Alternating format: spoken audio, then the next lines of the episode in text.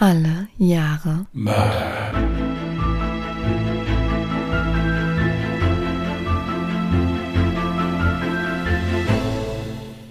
Herzlich willkommen zu Alle Jahre Mörder, der True Crime Podcast mit Christian, hallo. Und Jasmin. Hi. schönen guten Tag, ihr Lieben. Ich glaube, so früh am Morgen haben wir noch nie aufgenommen. Nee, und das ist auch irgendwie alles ein bisschen verschoben gewesen, aber das ist komplett meine Schuld. Ich musste mich nach Beendigung des Falles einmal kurz hinlegen. Und das kurz war relativ lang, also. Aber ich habe gut geschlafen. Sehr schön. Ich habe noch nicht Sie- geschlafen. Sicherlich, man hätte mich auch wecken können oder so und mal fragen können, bist du überhaupt noch da oder so. Nö, das ist, man lässt mich dann einfach hochschrecken, ja, total panisch, ja. Schwitzend, ja. Hey, Sie haben zwischendurch angerufen und gefragt, ob es okay ist, wenn Sie noch ein bisschen liegen bleiben. Also es hörte sich nicht so an, als würde es Ihnen jetzt gut gehen. Nee, also es war wirklich, ich war so müde, ich bin hier fast im Sitzen am Schreibtisch eingeschlafen. Ich sagte, du musst jetzt mal ein bisschen schlafen, glaube ich. Und eine Stunde hat nicht gereicht. Gut, ob man dann jetzt dreieinhalb Stunden draus hätte machen müssen, weiß ich nicht, aber es hat gereicht. Ich war ja dann wach. Aber es war echt äh, heftig. Und dann habe ich eigentlich gesagt, wir nehmen heute nicht auf, weil ich irgendwie keinen Bock habe, das jetzt zu lesen. Also für mich, was heißt kein Bock? Also einfach zu platt bin. Aber jetzt haben wir hier eine ganze Zeit lang rumgesessen und da haben wir gedacht, naja, komm, jetzt können wir es ja nochmal probieren. Um 2.30 Uhr am Morgen. Nein, 2.31 Uhr. Gut, dann würde ich vorschlagen, du liest deinen Fall vor und ich lehne mich zurück, lausche ergriffen und schlaf eventuell dabei ein. Motivieren kann sie. Gut. So, dann fange ich mal an. Ich habe 1994 gezogen. Einige Namen habe ich geändert. Ganz vorsichtig trägt einer der Mordermittler eine grüne Box aus der noblen Altbauvilla im Frankfurter Westend. Mit ruhiger Stimme sagt er, Komm, mein Junge, alles wird gut. Gleich bekommst du Hilfe und kommst auch hier weg. Wie heißt der eigentlich? will ein Kollege von ihm wissen. Keine Ahnung, antwortet der Beamte knapp. Das ist ein Pudel, oder? fragt sein Kollege, der sich immer noch nicht abwimmeln lässt. Kann schon sein. Auf jeden Fall ist er der einzige Überlebende. Aber von Anfang an. Es ist der 1. August 1994 gegen 8 Uhr morgens im noblen Frankfurter Westend. Gekonnt packt Werner Altmann seinen Sportcoupé in einer der Seitenstraßen. Hier hat er schon oft nach schier ewiger Parkplatzsuche gestanden. Den kurzen Fußweg zu seinem Ziel nimmt er gerne in Kauf. Es muss ja schließlich nicht jeder gleich wissen, wo er hin will. Diesmal könnte es allerdings offensichtlicher sein als sonst. Denn seine charmante und gut aussehende 18-jährige Begleiterin, die auf den ersten Blick seine Enkelin sein könnte, jedoch Arm in Arm mit ihm die prächtig bebaute Seitenstraße entlang läuft, lässt schon erahnen, wo die Reise hingehen wird. Nämlich in den Kettenhofweg, wo beide vor einer Villa im Jugendbaustil zum Stehen kommen. Hier befindet sich eines der exklusivsten Bordelle von Frankfurt. Ein Insider-Tipp unter Bankern, Großindustriellen und all denen, die es sich für 350 Mark die Stunde leisten können. Aber nicht alle Gäste sind willkommen. Rein kommst du nur auf Empfehlung. Werner ist schon seit Jahren Stammkunde und so war es auch kein Problem, dass er die 18-jährige Natalia für einen entspannten Wochenendtrip buchen konnte. Gut gelaunt klingeln beide nach kurzer Verabschiedung an der Tür. Werner will noch schnell mit reinkommen und das Finanzielle regeln. Und na ja, wenn er dann eh schon mal da ist. Aber so weit soll es nicht kommen. Nachdem auch bei mehrmaligem Klingeln niemand öffnet und Werner und Natalia nur das hektische Bellen von Pudelmischling Paco hören, beginnen sie sich Sorgen zu machen.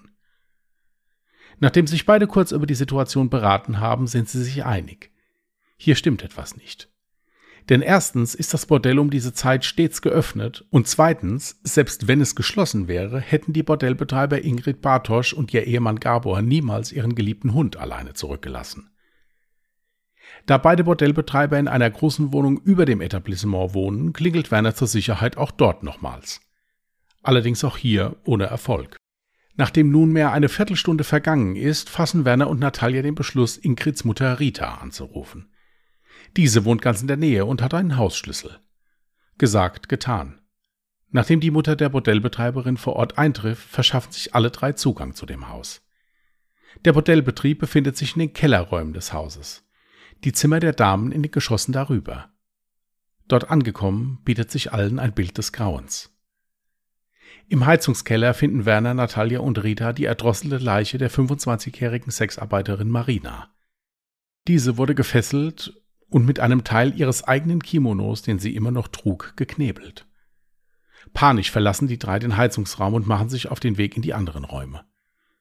In der Sauna finden sie den Bordellbetreiber Gabor vor. Auch er wurde erdrosselt. Allerdings scheint er im Gegensatz zu Marina sich gewehrt zu haben. Seine Frau Ingrid liegt entkleidet und ebenfalls erdrosselt im Nebenraum der Sauna. Während Natalia so geschockt ist, dass sie einen Moment braucht, um sich weiter zu bewegen, laufen Rita und Werner in die oberen Stockwerke der Villa, wo sich neben den Wohnungen von Gabor und Ingrid auch noch die Schlaf- bzw. Arbeitszimmer der Sexarbeiterinnen befinden.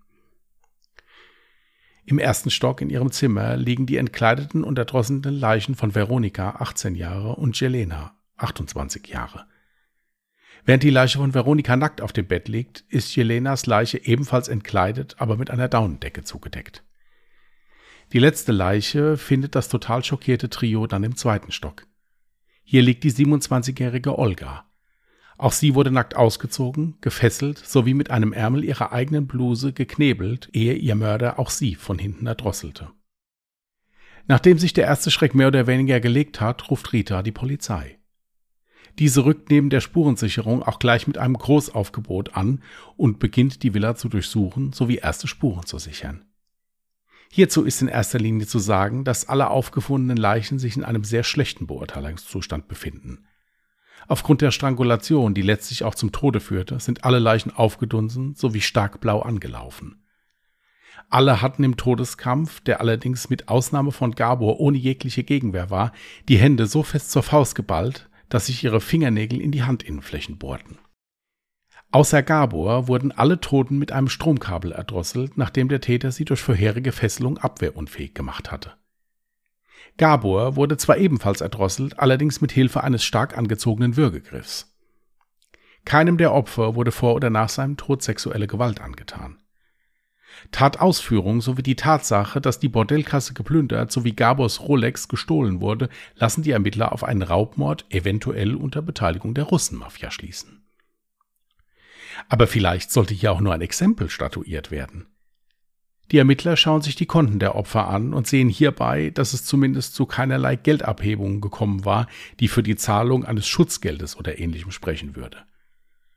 Vielleicht handelt es sich um eine mögliche Vergeltungsaktion deutlich mehr Fragen als Antworten.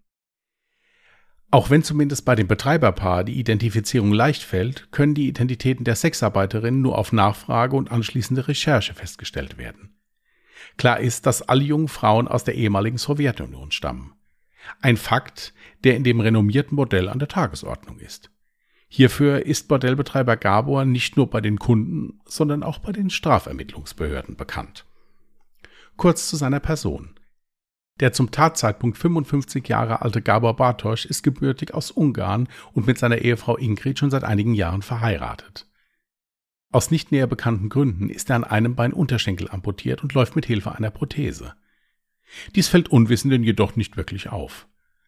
Beruflich kann man ihn als Multitalent, aber auch als nicht so ganz gesetzestreu bezeichnen. So handelte Gabor vor seinem Einstieg ins Bordellbusiness unter anderem mit Holz, Autos und Flugzeugen. Letztere sind die große Leidenschaft des 55-Jährigen, der sowohl im Besitz eines Flugscheins sowie eines Motorflugzeuges ist. Und eben dieses Motorflugzeug nutzt Gabor gerne zum Antransport seiner Sexarbeiterinnen. Hierfür flog er die jungen Frauen nach Budapest, wo er sie dann bodengebunden, sprich mit dem Pkw, in die Bundesrepublik Deutschland brachte. Zur Tarnung des Menschenschmuggels benutzte der Bordelier zwei weiße Citroën BX19, die beide gelegentlich das gleiche Kennzeichen trugen. Flog eine Fuhre an der Grenze auf, konnte Bartosch behaupten, er habe mit der Sache nichts zu tun, da sein Citroën doch in Frankfurt vor seinem Haus parke und zum Ta Zeitpunkt auch nicht angemeldet gewesen sei, da der TÜV abgelaufen wäre. Aber gerade aufgrund dieser kriminellen Energie war in Ermittlerkreisen auch mehr und mehr der Verdacht aufgekommen, dass Gabor, den Frankfurt liebevoll alle Gabi nannten, in Kontakt mit der Russenmafia steht. Bei der Polizei ist Gabor Bartosch seit 1994 aktenkundig. Hinweise auf Prügeleien in seinem Edelpuff und eine dicke Ermittlungsakte beim Frankfurter Ordnungsamt waren im Umfeld mehr als nur präsent. Da immer wieder vermutet wurde, dass sich nicht alles hinter den Mauern des ehrenwerten Betriebes gesetzeskonform abspielte, begannen Ordnungsamt und Polizei die Autos, die vor oder in unmittelbarer Nähe des Bordells parkten, zu fotografieren. Ein Umstand, der sich für die ermittelnden Behörden als Schlüssel zur Lösung des Falles herausstellen sollte. Denn in Bezug auf die vorhandenen Zeugenaussagen sieht es mehr als mau aus. Zwar war das Bordell vielen Anwohnern bekannt, da es dort jedoch sehr diskret und gesittet zuging und das Publikum nur aus ausgesuchten und gut betuchten Herren bestand, störte sich niemand so wirklich in der Nachbarschaft daran. Ebenso im Umgang mit den Beschäftigten soll das Ehepaar Bartosch laut Zeugenaussagen sehr menschlich und fair gewesen sein. So wurden die Sexarbeiterinnen wöchentlich von einem Arzt untersucht. Lange blieben sie ohnehin nicht, denn das Bordell war stets bemüht, den zahlenden Gästen neue und frische Gesichter zu präsentieren. Und noch einen weiteren einzigartigen Service boten Ingrid und ihr Mann Gabor den Freiern an. Ingrid war die Erbin eines bekannten Schreibwarenunternehmens in Frankfurt und unterhielt dort auch noch eine Filiale. Und so konnten die Kunden des Bordells sich auf Wunsch über die dort geleistete Zahlung eine Quittung vom Schreibwarengeschäft ausstellen lassen. Kam es hierbei vielleicht zu Streitigkeiten? Und wer waren überhaupt die Kunden? Einige können von der Polizei ermittelt und befragt werden. Aber außer Lobeshymnen über das Bordell und deren Besitzer sowie die eindringliche Bitte der meisten, ihre Privatsphäre zu berücksichtigen, kommt bei den Befragungen nicht viel raus. Die Ermittler beschließen nun damit zu beginnen, was sie haben. Also werden die Fotos der Fahrzeuge analysiert, welche in den Tagen vor der Tat in der Nähe der Villa fotografiert wurden. Hierbei fällt den Beamten auf, dass ein Fahrzeug irgendwie so gar nicht ins Bild passt. Der kleine und klapprige Fiat Uno mit einem Ostallgäuer Kennzeichen sticht aus der Masse der Nobelkarossen hervor. Nach kurzer Recherche wissen die Ermittler, wem das Fahrzeug gehört. Besitzer sind die 24-jährige Sonja B. und ihr Ehemann, der 26 Jahre alte Eugen B. Das Ehepaar lebt in einem Wohnheim für Spätaussiedler in Rettenbach im Allgäu. Und noch ein Fakt lässt die Ermittler aufhorchen. Sonja arbeitete als Sexarbeiterin im Bordell von Ingrid und Gabor Bartosch. Wieso war sie am Tattag nicht da? Oder war sie einfach nicht mehr da? Hatten der oder die Täter sie vielleicht entführt? Oder war sie gar Tatbeteiligte? Fragen, auf die die Ermittler dringend eine Antwort brauchen. Wenige Tage nach den Morden werden Sonja und ihr Mann in dem Wohnheim für Spätaussiedler in Rettenbach im Allgäu festgenommen. Eine Spezialeinheit der Polizei überrascht das Paar aus Moldawien im Schlaf und nimmt es widerstandslos fest. Bei einer Durchsuchung der Wohnung finden die Ermittler unter anderem das Elektrokabel, mit dem ein Großteil der Opfer erdrosselt wurde. Aber die Polizei findet noch mehr. So entdecken sie bei der Festnahme, dass Eugen B. die Rolex seines Opfers Gabor am Handgelenk trägt. Auch eine von Sonja handgefertigte Skizze der Bordellwohnung wird neben 20.000 Mark in Bar in der Unterkunft gefunden. Nach Ansicht der Ermittler soll Sonja ihren Ehemann am Tattag ins Bordell hereingelassen haben. Doch wer sind die mutmaßlichen Täter? Eugen B. wird 1968 in der ehemaligen Sowjetunion geboren. Der gelernte Koch schließt sich nach Erlangung der Volljährigkeit dem Militär an, wo er schnell zu einem geachteten Soldaten aufsteigt. In späteren Gesprächen mit diversen vom Gericht bestellten Gutachtern wird Eugen von seiner Leidenschaft für Literatur und klassische Musik berichten. Laut seinen Aussagen habe er nach Verlassen der Armee unter anderem als Leibwächter in der Unterwelt gearbeitet. Diese Tätigkeit habe er allerdings niedergelegt, als von ihm verlangt worden sei, einen Mord zu begehen. Seine Ehefrau Sonja lernte er während seiner Zeit beim Militär kennen. Ihm zuliebe brach sie das Studium der Elektrophysik ab. Die Tochter einer sowjetischen Mutter und eines deutschen Vaters verliebte sich schnell in den strammen russischen Soldaten und wurde seine Frau. Wie ihr Ehemann Eugen teilt Sonja, unter diesem Namen bediente sie die Freier im Bordell, das Interesse für Kunst und Kultur. Ebenso ist sie eine Anhängerin der deutschen Lebenskultur und hatte darum auch den unbedingten Wunsch, in Deutschland zu leben. Nachdem Eugen dann seinen Job als Leibwächter abgebrochen hatte, kamen beide dann mit der letzten Flüchtlingswelle aus der ehemaligen UdSSR nach Deutschland und lebten seither in der Unterkunft im Allgäu. Schon die ersten Befragungen gestalteten sich eher schwierig. Die beiden Angeklagten sagten nicht viel aus. Während Eugen die Tat auf einen gewissen Alexander, ein Mitglied der Russenmafia, schieben möchte, schweigt Sonja zu allen Vorwürfen. Nach Ausführungen der Staatsanwaltschaft soll sich die Tat in etwa so abgespielt haben. Eugen, bewaffnet mit Bowie-Messer, Gasrevolver und Elektroschockgerät, soll sich, so die Version des Staatsanwalts, zunächst im zweiten Stock versteckt haben. Dann habe er sich maskiert und sei in die Zimmer der schlafenden Frauen geschlichen. Mit Stofffetzen und Klebeband habe er die beiden gefesselt und geknebelt, später auch die anderen Prostituierten, die sich eine Etage tiefer aufhielten. Es wird vermutet, dass Eugen den Frauen nach seiner Überwältigung versichert hatte, dass ihnen nichts geschehen würde, wenn sie keinen Widerstand leisten. Gegen 6 Uhr habe Sonja B. an der Privatwohnung von Ingrid geklingelt und sich von ihrer Chefin verabschiedet. Wenig später müsse Eugen über die ahnungslose Bordellchefin hergefallen sein. Er habe sie gefesselt und in den Keller geschafft. Ermittler fanden dort ein Sauerstoffgerät, das die asthmakranke Ingrid Bartosch regelmäßig benutzte. Ihre Vermutung, Eugen B. habe zu diesem Zeitpunkt noch nicht vorgehabt, die Frau zu ermorden, sondern sie mit dem Gerät beatmen zu wollen, falls sie aufgrund der Aufregung einen Anfall bekäme. Wenig später kam Gabor Bartosch vom Morgenspaziergang mit seinem Pudel zurück. Ihn habe Eugen hinterrücks überwältigt und hierbei, vielleicht sogar ungewollt, getötet. Womöglich aus Angst erkannt zu werden, habe der Täter anschließend nacheinander alle fünf Frauen erdrosselt. Den gemeinsamen Wagen sollen beide stehen gelassen haben, um eventuell die Leichen zu einem späteren Zeitpunkt abtransportieren zu können. Einige Monate später startet dann der Prozess vor der großen Strafkammer des Frankfurter Landgerichts. Dieser soll zu einer wahren Gutachter- und Zeugenschlacht werden. Denn beide Angeklagten hüllen sich von Beginn an des Prozesses in Schweigen. Dies soll auch bis zum Ende so bleiben. Lediglich Sonja lässt durch ihre Verteidiger eine kurze Erklärung verlesen, dass sie von den Morden nichts gewusst habe. Die Beweislast ist dennoch erdrückend. Blutspritzer der Opfer an der Kleidung von Eugen B. sowie der Fund seiner DNA auf allen Opfern lassen seine Räuberpistole vom Überfall der Russenmafia wie eine Seifenblase platzen.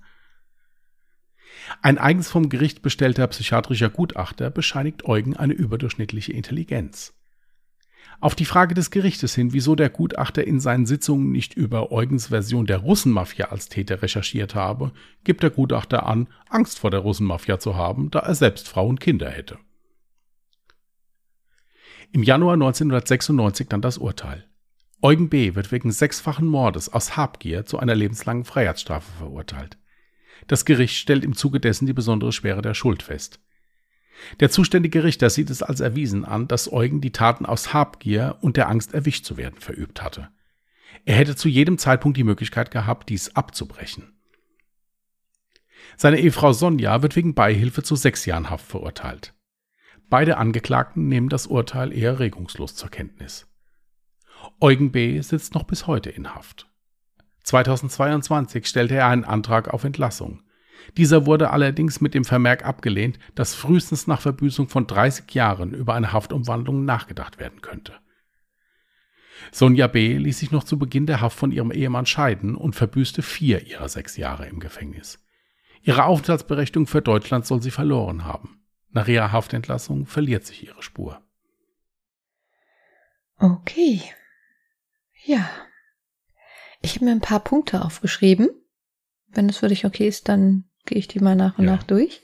Ja, leg los. Zum einen hatte ich mir notiert, dass ich es sehr merkwürdig fand, warum alle Opfer entkleidet waren oder so gut wie jedes Opfer entkleidet war. Jetzt diese Selena oder wie auch immer sie hieß, die war ja noch irgendwie zugedeckt. Gab es dazu irgendwie eine Information oder eine Vermutung? Warum wollte man irgendwie versuchen, die Spuren mehr oder weniger so zu verwischen, dass man in eine falsche Richtung ermittelt? Also tatsächlich ist es ja so, dass diese gesamte Tatrekonstruktion wirklich von der Staatsanwaltschaft nur anhand der gefundenen Beweise oder Indizien vermutet werden konnte. Die beiden haben sich zu dieser Tat überhaupt nicht eingelassen, bis heute nicht. Hm.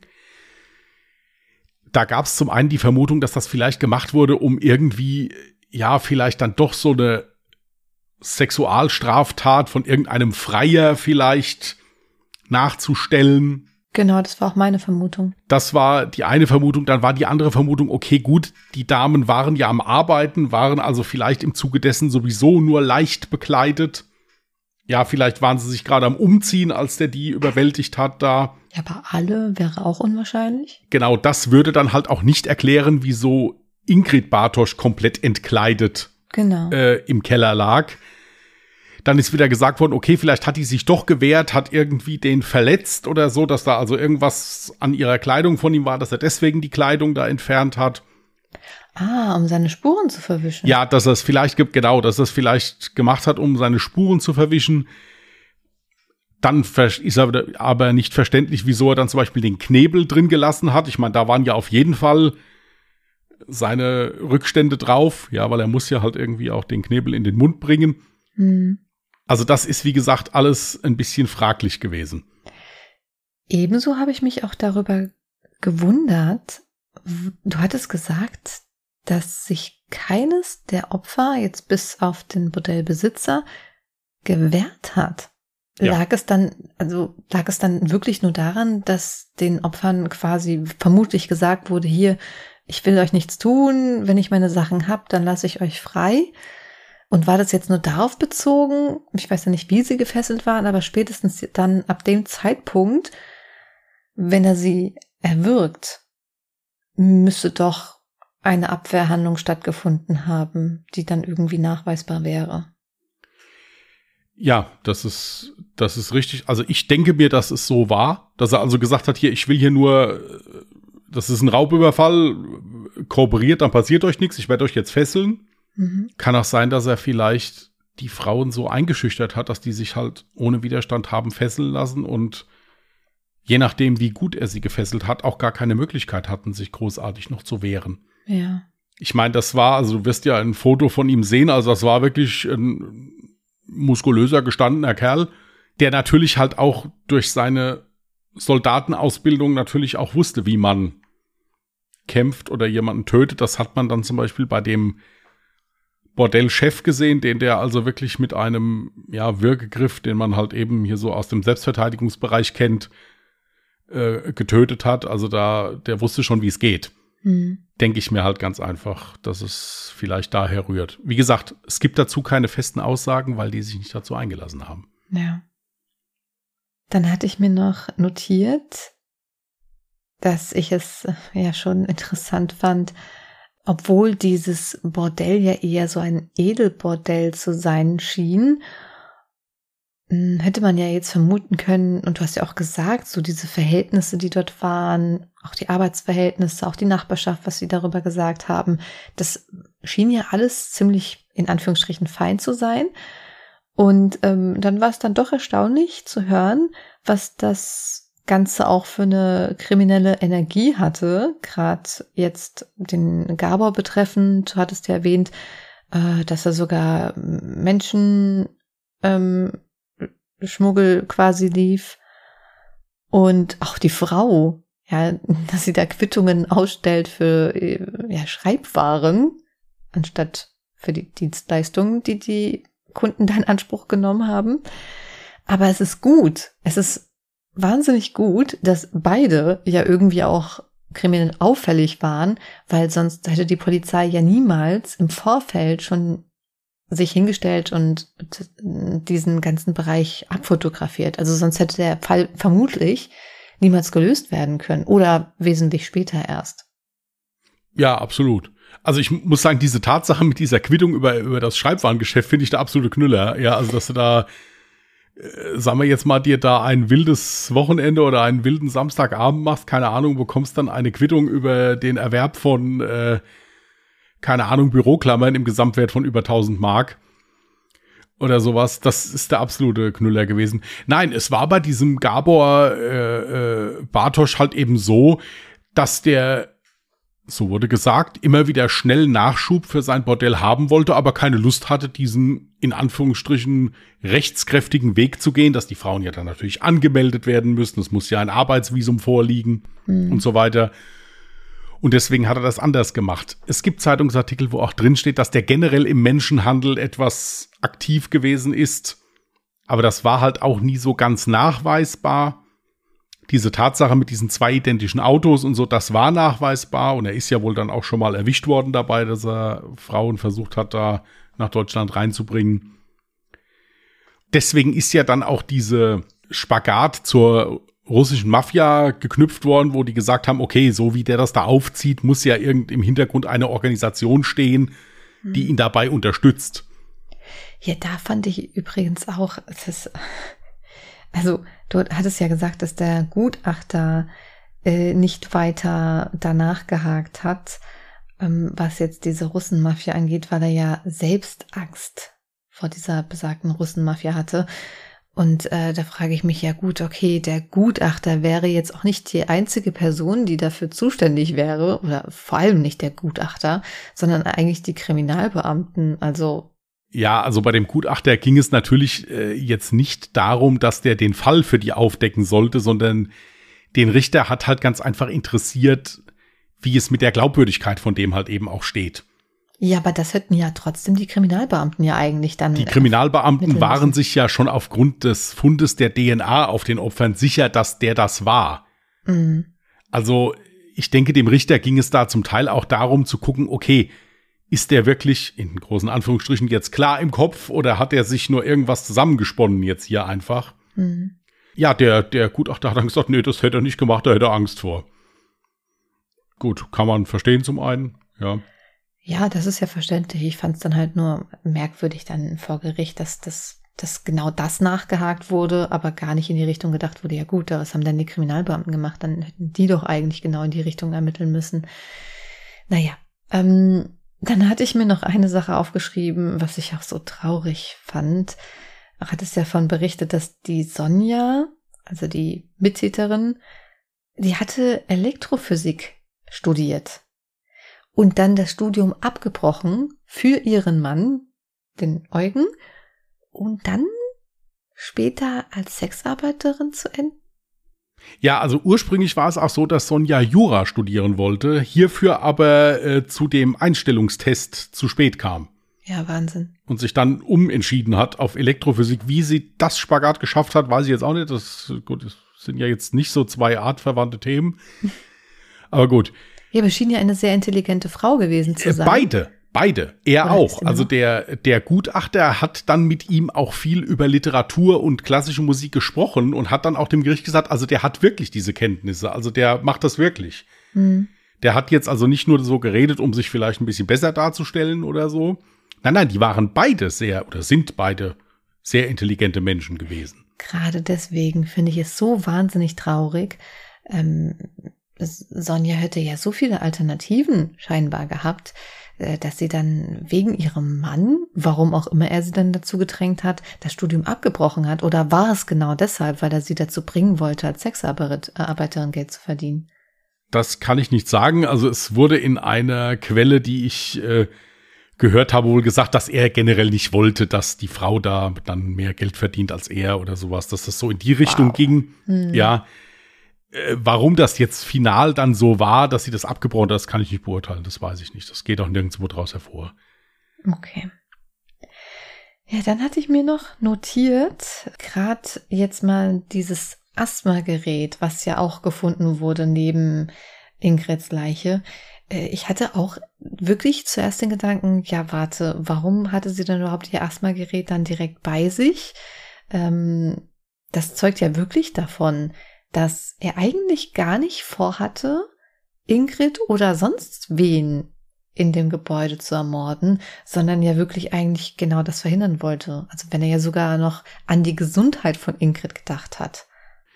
Ja, also ich gehe davon aus, dass es jetzt als Gerät, dass das so eine kleine portable Sauerstoffflasche halt eben war, die Asthmatiker dann halt gerne mhm. verwenden, wenn sie halt eben nicht gut Luft bekommen oder sowas. Vielleicht hat sie auch noch eine andere Lungenerkrankung gehabt, dass es jetzt nicht nur Asthma war, weil Sauerstoff gibt man eigentlich so bei so chronischen Lungenerkrankungen generell. Also ich denke auch nicht, dass der vorhatte, die umzubringen. Ich denke, dass der das wirklich dann halt gemacht hat, weil er halt den Mann, glaube ich, dann auch aus Versehen umgebracht hat. Ich glaube wirklich, er wollte ihn einfach auch nur kampfunfähig machen. Mhm. Und dabei ist es halt eben passiert. Und dann denkst du, dass alle anderen Anwesenden dann halt natürlich das mitbekommen haben und ihn sowieso erkannt haben. Du hast so gesagt, er hatte sein Gesicht maskiert. Er hatte sich maskiert, ja, er hatte sich maskiert. Er muss sich wohl eine Radlerhose übergezogen haben, wo er dann halt so Schlitze reingeschnitten hatte. Mhm. Hier, ich kann es ja nicht sagen. Vielleicht hat er im Zuge des Kampfes die Maske verloren oder irgendwie sowas, ist ja auch möglich.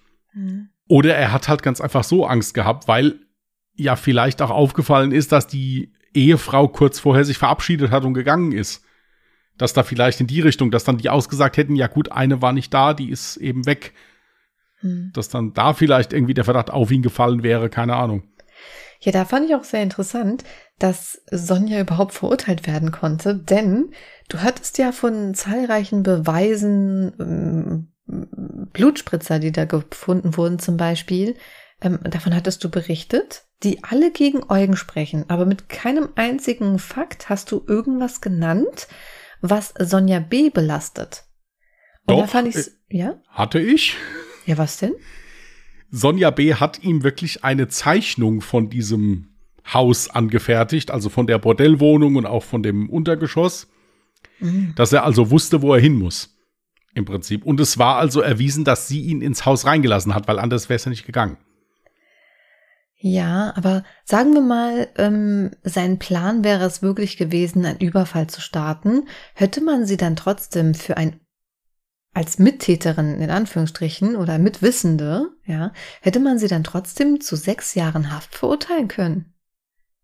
Weil das Ding ist, ich neige auch dazu, ihr Glauben zu schenken. Also es spricht eigentlich dafür, dass sie vielleicht nichts davon wusste oder nicht ahnte oder wollte, dass die Tat so ausgeht, weil sie sich ja auch direkt nach dem Prozess oder so ähm, von ihrem Mann auch scheiden lassen hat.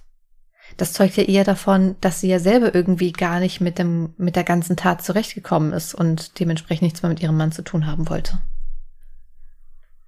Hier ist durchaus möglich. Also ich würde ihr auch zugestehen, dass sie vielleicht nicht wusste im Vorfeld, dass ihr Mann diese ganzen Menschen umbringt. Ich denke aber, dass ihr Mann das auch vorher nicht wusste, weil ich nach wie vor denke, dass er das nicht geplant hatte.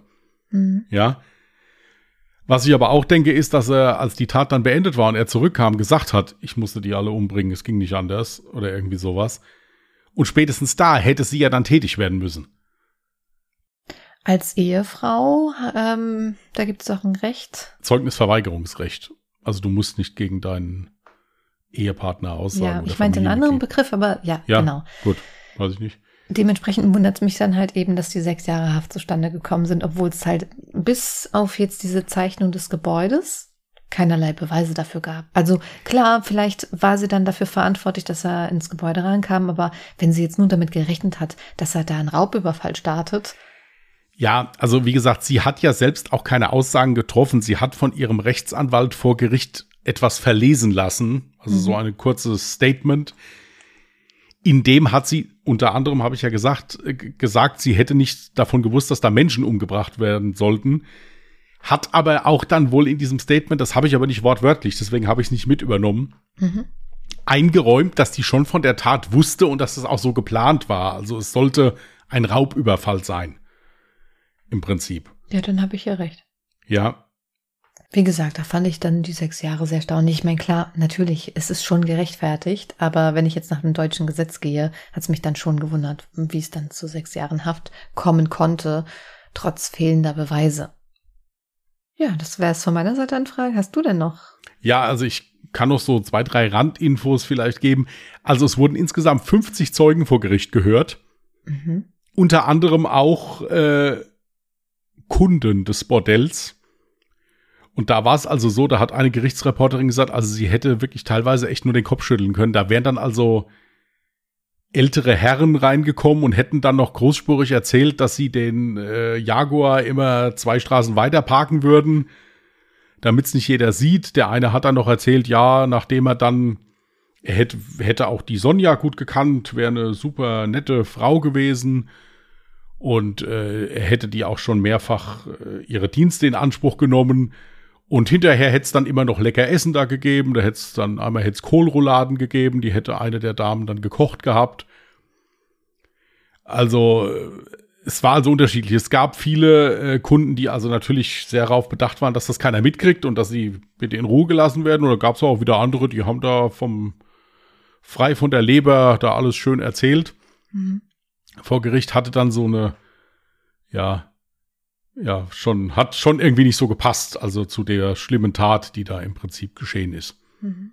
Ja, und wie gesagt, es war also, habe ich ja auch äh, so geschrieben gehabt, das war also so eine reine Gutachterschlacht, das war ein reiner Indizienprozess. Ja. ja, weil sich halt keiner dazu eingelassen hat im Prinzip. Mhm. Ja, auf jeden Fall ein interessanter Fall. Du hattest ja eben schon gesagt, du hast, äh, dir liegt ein Foto vor und ja, mir liegt ein Foto vor von Eugen B. Ihr könnt euch jetzt das Foto von Eugen B natürlich auch anschauen. Ach so, dir liegt auch ein Foto von der äh, äh, Dame vor, wenn ich es denn in die Dropbox schiebe, was ich noch nicht getan habe. Das werde ich jetzt gleich sofort.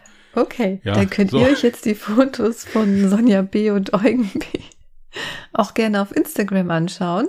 Äh, da findet ihr uns unter Mörder mit OE geschrieben oder auf Twitter unter Morde. Da könnt ihr dann übrigens auch gerne eure Meinung zu dem Fall oder offene Fragen gerne in die Kommentare packen. Jetzt schaue ich mir gerade mal. Ach, das ist aber eine hübsche Frau. Ja, und ja, ich finde, du hast Eugen B. eigentlich schon ganz gut beschrieben. Dem würde ich jetzt nicht mein Kind anvertrauen, sagen wir es mal so. Ja. So, wenn du nichts weiter zu beanstanden hast oder Fragen hast, nee. würde ich mir mal ein neues Jahr ziehen. Sehr gerne. Gut. Ich bleibe in den 90ern, 1998. Hatten wir schon dreimal und bislang noch keinen Fallvorschlag, also sendet gerne eure Fallvorschläge ein. Dreimal schon? Mhm. Oh, das wird ja, na gut.